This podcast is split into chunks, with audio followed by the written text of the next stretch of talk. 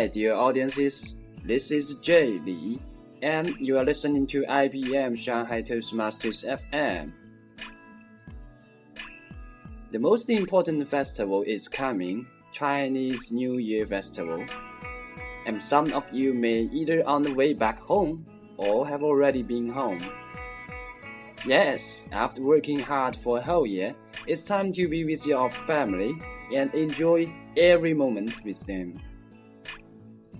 So, we will not have Toastmasters meetings until February the 11th. Let's go home!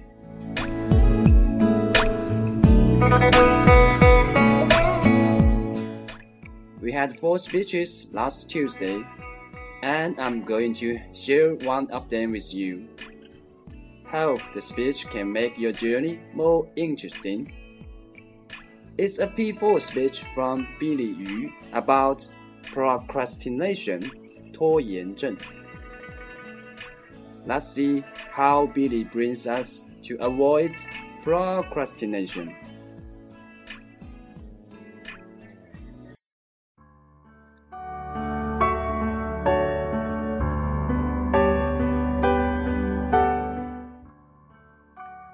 Competent Communication Project 4 How to Say It Title Procrastination Delivered by IBM Toastmaster Billy Yu. People love to make plans.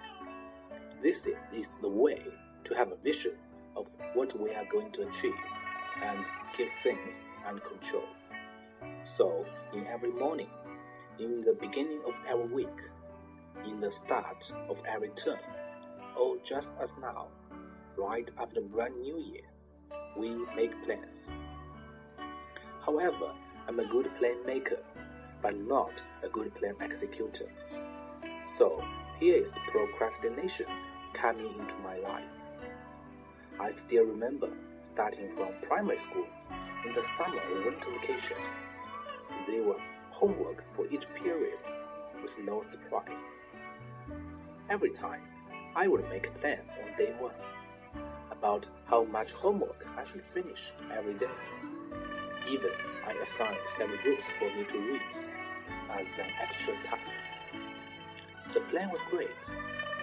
However, I might stick to the plan on day two or day three.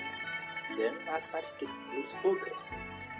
The temptation of going out and exploring the fantastic world was too strong to resist. When I got loose on the first day, I just let myself go, thinking, I have already broken the plan. What about another day of discipline?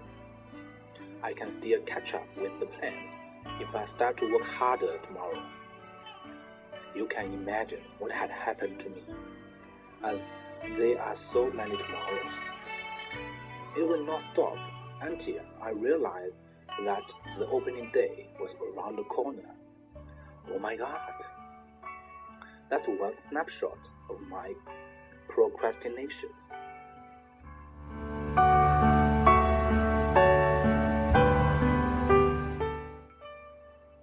I supposed to handle better as I grew up, and I did. However, in the wrong direction. Before, I would feel guilty if I missed the target in my plan. I would regret and blame myself for a certain period of time, thinking about remedy. Now, I feel nothing. Oh my god! This is not a right thing to do. I need to change. I even bought books to study this behavior. I diagnosed and found out I'm sick. One symptom is I always make big plans together with important and no important thing. It seems that I have so much confidence in myself. If I say in one week I would like to finish this project together with learning a new programming language and finishing one book and doing exercise one hour a day. Please do not surprise. Another symptom is, even I made one specific plan for an important thing, I prepared it in my mind. And if I come up with a rough idea, I will make an assumption that I make a big progress in this project. Maybe in my heart, I don't want to start it physically because I'm afraid that I'm going to fail it. In this kind of impression, it keeps me from doing it. So, if I don't do it, then I won't fail it. What an amazing logic! Now, this is a brand new year. According to my routine, I'm supposed to have a brand new plan. However, I'm terrified to procrastination. This kind of immunity to plan is joyful at present, but painful in my future. I'm going to take medicines.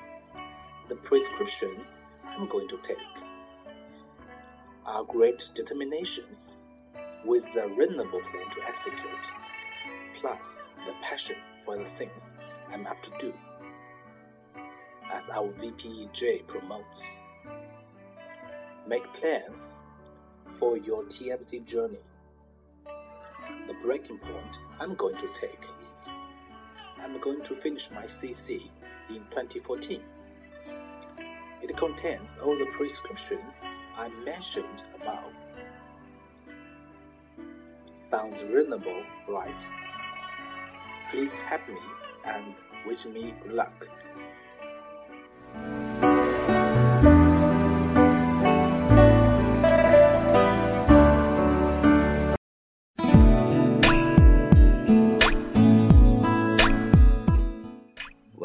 That's the P4 speech from Billy Yu, Procrastination. And I'm Jay.